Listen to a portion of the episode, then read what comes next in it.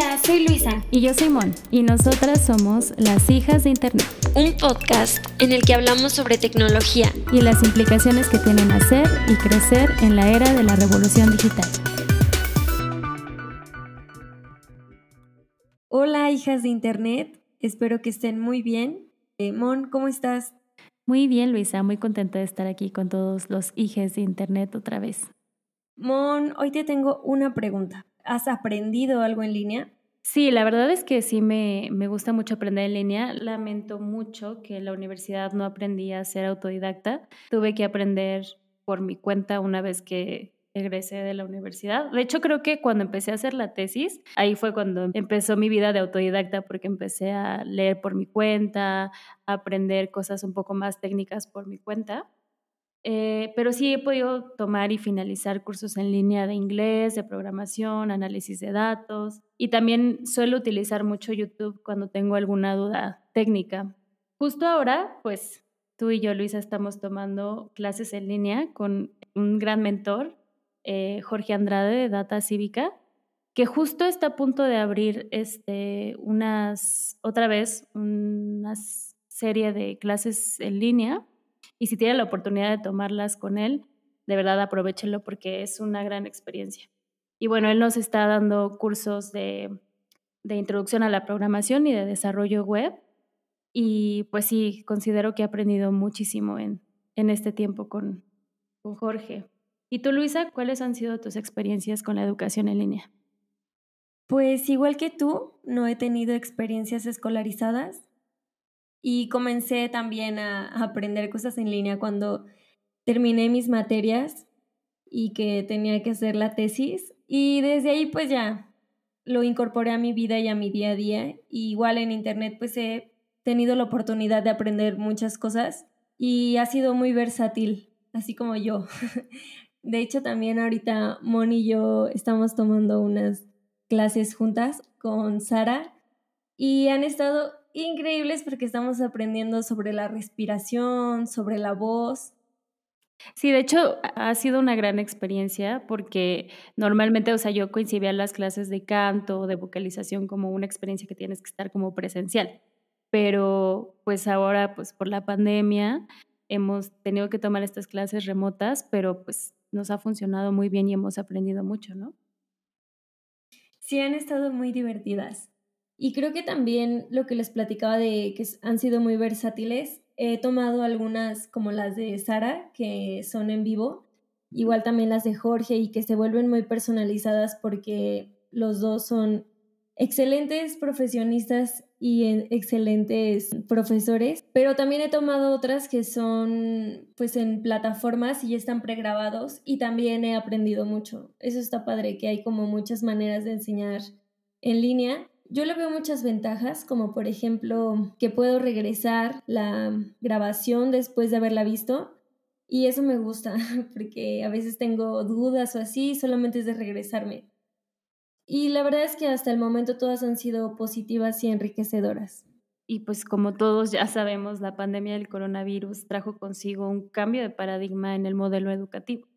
Esta emergencia sanitaria dio lugar al cierre masivo de las actividades presenciales de instituciones educativas en más de 190 países, con el fin de evitar la propagación del virus y mitigar su impacto. De acuerdo con la UNESCO, la pandemia del coronavirus ha hecho que alrededor de 1.2 mil millones de estudiantes detengan la educación presencial. De estos, más de 160 millones fueron estudiantes de Latinoamérica y del Caribe. En este tema de la educación no podemos obviar la desigualdad económica y social que existe en el mundo, y específicamente en América Latina. La CEPAL ha planteado que incluso antes de enfrentar la pandemia, la situación social en la región se estaba deteriorando, debido al aumento de los índices de pobreza y de pobreza extrema, y la persistencia de las desigualdades, así como un creciente descontento social. Justo en nuestro episodio piloto de Brecha Digital tocamos este tema de cómo la pandemia ha acentuado algunas desigualdades, como la desigualdad en la educación y en el acceso a las nuevas tecnologías de la información. En ese momento platicamos cómo estamos ante una brecha digital de dimensiones acentuadas, no solo en las diferencias de equipamiento de cómputo y acceso a Internet, sino en herramientas y en el conjunto de habilidades que se requieren para poder enfrentar esta nueva realidad digital. En 2018, según datos de CEPAL, alrededor del 80% de los estudiantes de 15 años que participaron en la prueba PISA en América Latina tenía acceso a Internet en el hogar y solo el 61% tenía acceso a una computadora. Además, solamente un tercio de los estudiantes contaban con un software educativo en el hogar. Y en el ámbito educativo, Gran parte de las medidas que los países de la región han adoptado ante la crisis se relacionan con la suspensión de las clases presenciales en todos los niveles, lo que ha dado origen al despliegue de modalidades de aprendizaje a distancia, mediante la utilización de una diversidad de formatos y plataformas, con o sin uso de tecnología.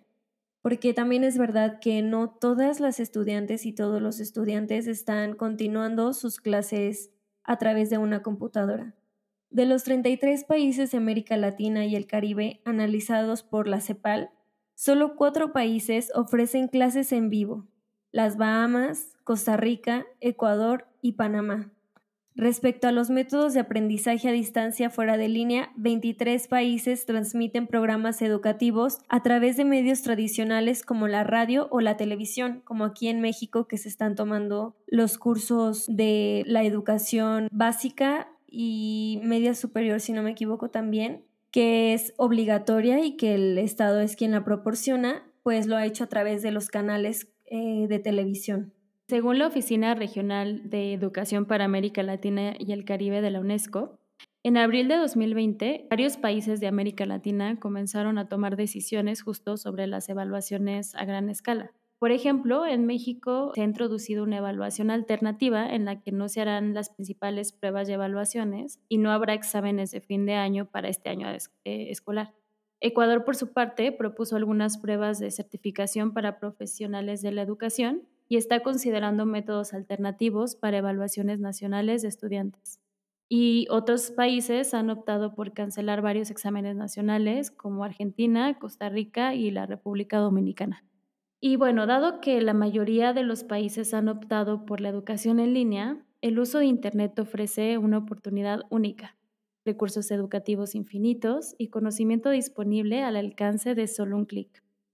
Además, las diferentes herramientas de comunicación proveen plataformas para acercar la escuela y los procesos educativos a los hogares y a los estudiantes en condiciones de confinamiento. El paso a la educación a distancia, lejos de ser una solución planificada y que cuente con las capacidades requeridas para alumnos y profesores, ha sido en realidad una solución de emergencia para intentar garantizar la continuidad pedagógica y mitigar el impacto del virus.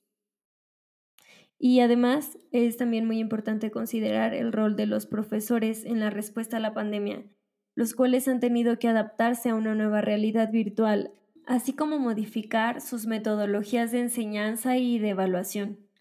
Algunos de ellos nunca habían utilizado la tecnología en un proceso de enseñanza, entonces este cambio para ellos y ellas también ha implicado modificar los contenidos de las clases y de los programas educativos y rediseñar los materiales, así como diversificarlos con contenido audiovisual o plataformas digitales. Sí, justo yo pienso en un amigo, un gran amigo que en su momento fue mi profesor. Él modificó por completo su forma de dar clases. Justo cuando empezó todo esto de la pandemia, empezamos a tomar un curso de filosofía de la Universidad de Notre Dame y el curso está diseñado súper bien porque creo que resuelve un problema que nos preocupaba a muchos cuando empezó todo esto, que es cómo íbamos a resolver el dar clases de manera remota de ciertas materias como filosofía, ética, eh, humanidades, que implican como otro tipo de habilidades más blandas a través de estas herramientas en línea, ¿no? Porque bueno, al menos yo considero que es más fácil tomar un curso de programación, ¿no? Porque pues es muy visual, tú estás viendo la terminal y estás replicando casi casi al tiempo lo que está haciendo tu profesor, ¿no? O cuando estás haciendo como un curso de análisis de datos, desarrollo web, considero que es un poco más fácil porque son habilidades técnicas, pero hay ciertas habilidades que no necesariamente se aprenden de esta forma. Entonces, este curso, como plantea todas sus clases, es que cada clase tiene una lectura de un filósofo un video y un artículo de reflexión. y entonces pues te plantea ciertas preguntas y al final pues nos juntamos todos a, dialogarlas y a discutirlas. Entonces él tomó esta misma estructura para sus clases y hizo su, propia página web con Google Pages, o sea, una cosa muy sencilla, manteniendo esta estructura de, de lectura, video y artículo de reflexión. Y bueno, pues a mí me pareció como una forma muy innovadora de su parte de cambiar el contenido de su clase, que no sea solamente como pues una hora de tú como profesor dando clases a alumnos que por ahí ni te están escuchando, se quedaron dormidos, ¿sabes? Sin embargo, pues este es un caso excepcional, ¿no? La mayoría de los maestros en Latinoamérica tienen que enfrentar las nuevas demandas educativas en situaciones desventajosas. Nadie estaba preparado para esta situación y sin embargo, pues algunas personas pudieron pasarla de la educación tradicional a la educación en línea, pero no han sido todos, ¿no? Y este shock obviamente tiene implicaciones en el aprendizaje pues en el aspecto como más socioemocional, cuestiones psicológicas, hablar de la salud mental, del bienestar socioemocional, es una dimensión central del proceso educativo, que debe de ser desarrollado transversalmente en todas las actividades escolares. Leí un análisis de la Fundación Carolina que plantea propuestas de cómo vamos a medir los impactos socioemocionales y pedagógicos de este cambio de educación escolarizada en línea, ¿no? Por ejemplo, el impacto en la salud mental por la falta de procesos de socialización, principalmente la pérdida de contacto social para muchos niños, niñas, adolescentes. Y lo que plantea es que pasarán varios años para que podamos conocer los impactos, pero un buen paso es comenzar a hablar de cómo nos sentimos, de cómo se sienten y sintieron los y las estudiantes en este cambio que fue de un día para el otro. Algunas universidades públicas y privadas en el mundo, escuelas de medio superior y educación básica abrieron espacios para dialogar sobre el bienestar emocional de los y las estudiantes durante el confinamiento y la falta de clases presenciales. Y sí queremos aprovechar este espacio para poder mencionar que es normal que te sientas abrumada por la nueva información que todos y todas estamos procesando y que no estás sola, Siempre hay alguien a quien le puedes platicar cómo te sientes y podemos buscar apoyo, buscar ayuda, buscar un acompañamiento de personas profesionales del bienestar emocional, de la salud mental. Y si en tu caso no hay un departamento en tu universidad o algo, pues siempre trata como de mencionárselo a tus profesores o en quien tú confíes. Pues bueno, justo como en este tono, hay muchas personas que piensan que el cambio drástico y accidentado de la educación presencial a la educación en línea, puede resultar una pobre experiencia de aprendizaje y puede resultar también como en una afectación, como tú dices, ¿no? Emocional, psicológica y, y pues justo que impacte en cómo los estudiantes aprenden de forma negativa. Pero yo sí considero que la pandemia puede ser un parteaguas que puede ayudar a evolucionar los sistemas educativos a esquemas más bien mixtos en los que el aprendizaje en línea pueda ser una realidad. Como ya mencionamos, pues claro, un primer obstáculo para que la educación en línea sea una realidad es la brecha digital y es un tema que se tiene que atender ya. Sin embargo, si superamos esta brecha, el aprendizaje en línea se ha demostrado que puede ser mucho más eficiente que la educación tradicional. Hay estudios que dicen que los estudiantes pueden retener de 25 a 60% más material cuando aprenden en línea comparado con el 8 a 10% de la educación tradicional. Y esto pues se relaciona a lo que decías en un principio, que el aprendizaje en línea suele ser más flexible y permite que los estudiantes puedan ir a su propio ritmo y regresar y adelantar conceptos a su elección o volver a ver el video o buscar otros recursos infinitos. Sí, yo también pienso que ya cuando le agarras la onda y aceptas que no va a ser exactamente igual que la tradicional, puedes obtener cosas increíbles. Sí, que no tiene que ser tan radical. La pandemia lo ha hecho radical porque ha sido una respuesta para, para pues no contagiarnos tal cual. Si empezamos a transitar a esquemas un poco más mixtos, más flexibles, creo que sí puede ser mucho más eficiente el aprendizaje. Y bueno, como nosotras dos somos fans de aprender en línea y ya tenemos pues ahí nuestro ratito. Queremos compartir algunos consejos eh, que hemos aprendido en el proceso, pero que también pues nos hemos dado el tiempo de investigar y de compartírselos a ustedes. El primero es el autocuidado, porque una mente y un cuerpo sano son indispensables para poder aprender. Es muy importante tener un lugar de trabajo adecuado, programar descansos, caminar o tomar aire fresco y dormir bien. Dormir bien es súper importante. Existen artículos de ciencia cognitiva que reconocen la importancia del sueño en el aprendizaje y la memoria. Además, hoy pasamos frente a una pantalla una gran parte del día y esto puede alterar un poco nuestros patrones de sueños. Por eso es muy importante evitar las pantallas de 30 a 60 minutos antes de dormir. Otro consejo que, que tenemos es de administrar bien tu tiempo, ¿no? O sea, si no tienes espacios dedicados exclusivamente para aprender, pues es muy difícil que puedas ser constante y que termines tus metas. Eh, una de las mejores ventajas del aprendizaje en línea es la flexibilidad, pero esa flexibilidad se puede convertir en nuestra peor enemiga si no aprendemos a manejar nuestro tiempo.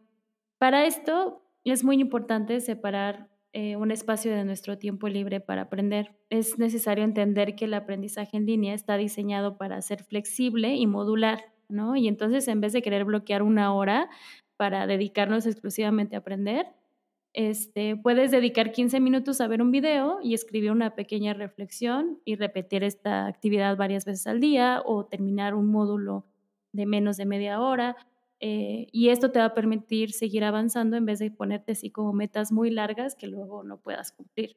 A mí me ha funcionado mucho eh, una técnica que se llama técnica Pomodoro, que es muy famosa, y es un método de concentración que consiste en establecer tiempos de estudio intenso de 25 minutos, seguidos de pequeños lapsos de descanso de 5 minutos. Esto lo repites como unas cuatro veces y sin darte cuenta, pues ya estudiaste una hora sin, con pequeños descansos, ¿no? Y esto hace más eficiente el aprendizaje. O sea, para tu, tu cerebro es más fácil concentrarte en pequeños lapsos que estar concentrado un lapso de tiempo muy largo. Y también, pues, es muy importante minimizar las distracciones. Y esto es muy difícil porque si estás en un curso en línea en tu computadora, pues tienes todas las demás eh, pestañas, ¿no? O tienes tu celular. Entonces, pues aquí recomendamos que cierres todas las pestañas que no estés utilizando cuando estás tomando el curso y que trates como de alejar tu celular de tu zona de estudio para que no te distraiga. El tercer tip que les queremos compartir es aprender a aprender. En Internet hay una vasta cantidad de recursos sobre prácticamente cualquier tema para ver, leer y escuchar.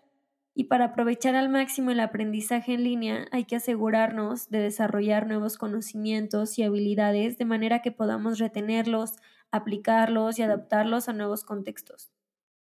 Primero, pues para asegurar que tus conocimientos y habilidades adquiridas permanezcan contigo, es importante practicar repetidamente las habilidades, aplicar el conocimiento en diferentes contextos y reflexionar sobre lo que has aprendido para video grabado, haz pausas y escribe un breve resumen de lo que ya escuchaste. Y cuando son videos en vivo, especialmente si el video está disponible para verlo más tarde, evita tomar notas. Presta atención a lo que estás escuchando y participa en la discusión para ayudarte a mantenerte enfocado.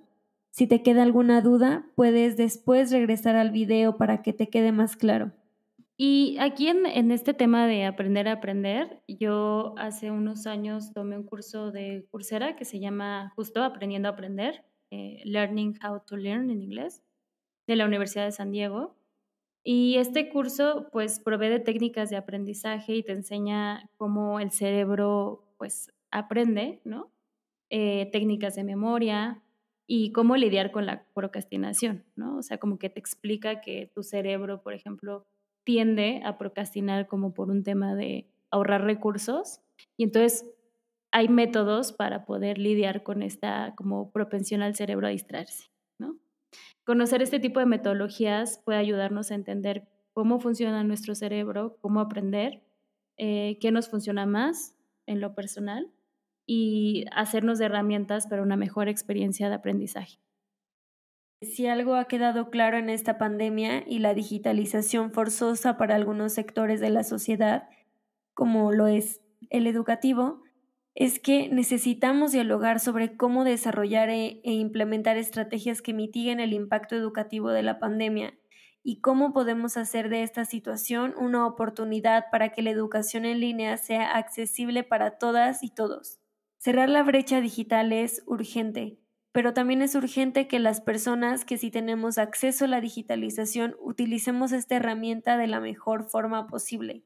Creemos que la cooperación puede ayudar a diseñar respuestas y estrategias educativas efectivas. La primera y más simple forma de cooperación es intercambiar conocimientos sobre lo que las escuelas, comunidades y países, pero también personas estamos haciendo actualmente para proteger las oportunidades educativas durante la pandemia. Tú cuéntanos, ¿sigues aprendiendo en línea? Si sí, pues nos gustaría mucho saber qué te ha funcionado, qué has implementado o qué has aprendido. Conversemos. Muchas gracias por acompañarnos. Recuerden que nos pueden encontrar en las redes sociales como Hijas de Internet y que en la caja de descripción del podcast dejaremos algunas referencias que utilizamos para el programa.